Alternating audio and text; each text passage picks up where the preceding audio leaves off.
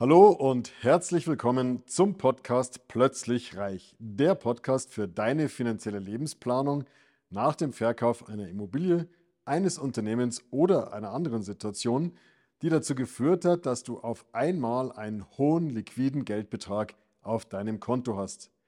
Mein Name ist Markus, Markus Marquardt und ich möchte dir helfen, für dein neues Vermögen eine sichere und rentable Anlagestrategie zu entwickeln – mit der du dich zu jeder Zeit so richtig wohlfühlst und alle deine Ziele und Wünsche sicher und planbar erreichst. Wer mit Aktien Geld verliert, ist selber schuld. Du findest diese Aussage zu hart? Dann bleib mal dran. Ja, wir leben in Zeiten, die vielen von uns die Haare auf dem Kopf grau werden lassen.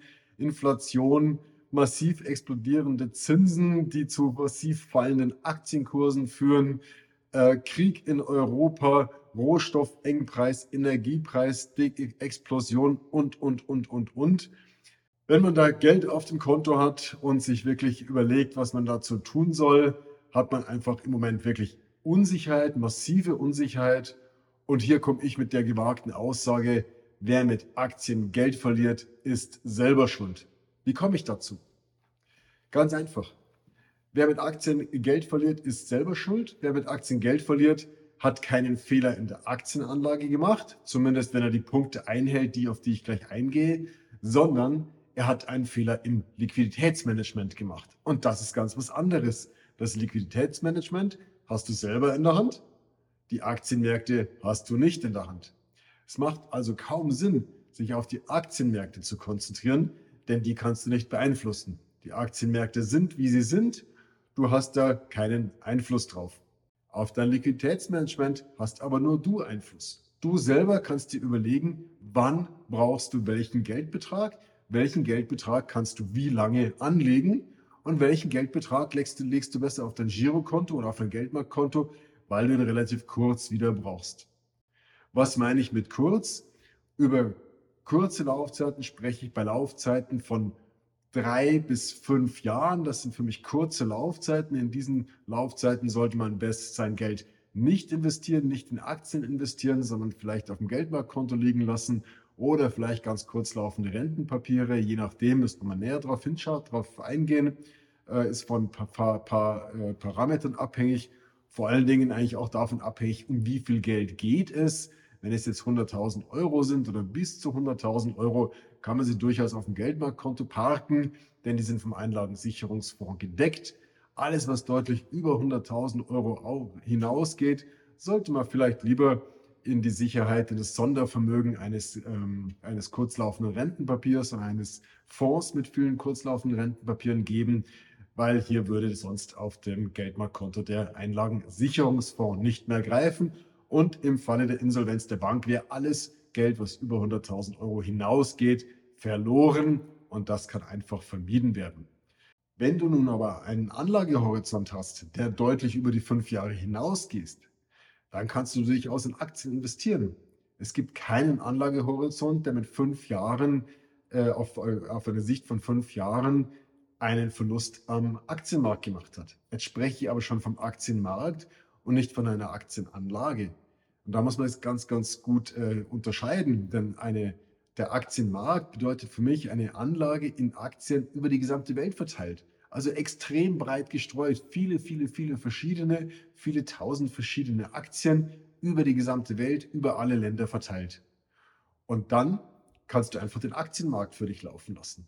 Das heißt, den Markt als solches. Du machst dich unabhängig vom unsystematischen Risiko, wo ich auch schon äh, öfter darauf eingegangen bin auf diesem Kanal.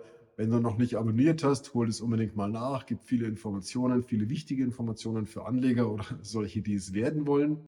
Wenn du dagegen in eine einzelne Aktie oder nur eine Handvoll einzelner Aktien investierst, dann hast du das unsystematische Risiko, sprich also das Totalverlustrisiko.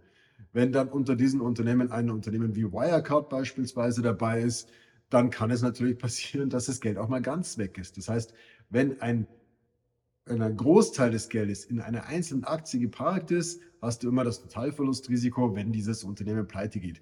Deswegen dieses Risiko unbedingt meiden, Ich spreche von einer Aktienanlage immer dann, wenn man breit in den Aktienmarkt investiert. Alles andere macht keinen Sinn. Es macht nur Sinn, breit strategisch gestreut in den Aktienmarkt hinein zu investieren.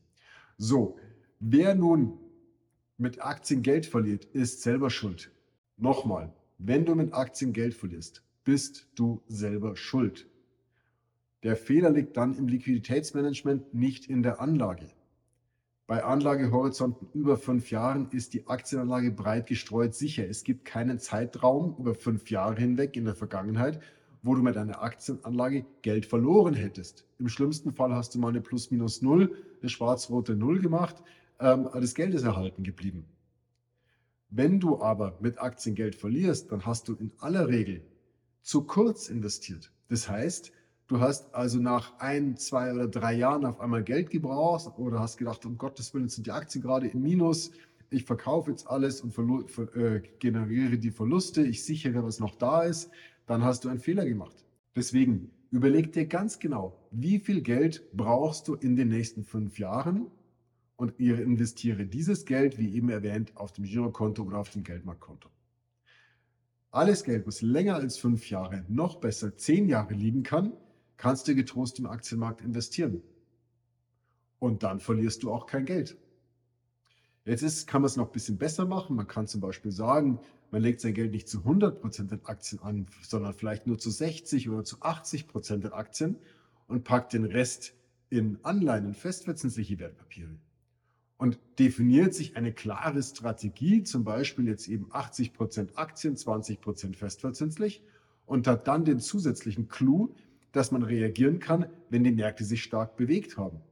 Sprich also, wenn die Märkte wie aktuell in den letzten Monaten sehr, sehr stark gefallen sind und die Anleihen vielleicht stabil geblieben sind, dann kann man hier nachkaufen. Das heißt, man kann dann aus den Aktien, aus den Anleihen trockenes Pulver entnehmen und die Aktien billig nachkaufen und hat dann immer seine Strategie von 80 Prozent beibehalten. Wenn die Märkte dagegen massiv steigen und aus den 80 Prozent Aktien sind vielleicht 85 Prozent Aktien geworden, kannst du die Erträge abschöpfen und in den sicheren Hafen der Anleihen parken. Das Ganze nennt man Rebalancing, bin ich auch schon öfter darauf eingegangen. Ganz, ganz wichtige Strategie. Aus meiner Sicht die wichtigste Strategie, um hier eine wirklich strategisch sinnvolle, verlustfreie Aktienanlage zu tätigen. Also Zusammenfassung, Verlustvermeidungsfaktor Nummer eins ist das Liquiditätsmanagement. Das hast du in der Hand. Du kannst selber bestimmen, wie viel Geld brauchst du wann. Alles, was du kleine fünf Jahre brauchst, bitte nicht in Aktien investieren. Verlustvermeidungstipp Nummer zwei, ganz einfach, nicht 100% in Aktien investieren, sondern nur mit einem Teil, 80%, 60%, je nachdem, vielleicht auch nur 40%, den Rest in Anleihen und so kannst du schön immer hin und her switchen. Eine Kundin sagte mal, ich möchte mein Geld smooth zwischen den Märkten hin und her fließen lassen, wie ein fleißiger Arbeiter, ein fleißiger, getreuer Diener. Und genauso kann man das gestalten. Wenn du dazu mehr erfahren möchtest, wenn ich dich vielleicht ein bisschen neugierig gemacht habe, dann komm mal durch. Äh, du findest die Kontaktdaten hier unter, dem, unter der Folge. Und übrigens, wir haben in diesen letzten neun Monaten 25% Verluste gesehen an den Märkten. Das heißt, wir kaufen heute 25% billiger ein als noch vor neun Monaten. Denk mal drüber nach, ob das nicht eventuell Kaufkurse sein könnten. In diesem Sinne.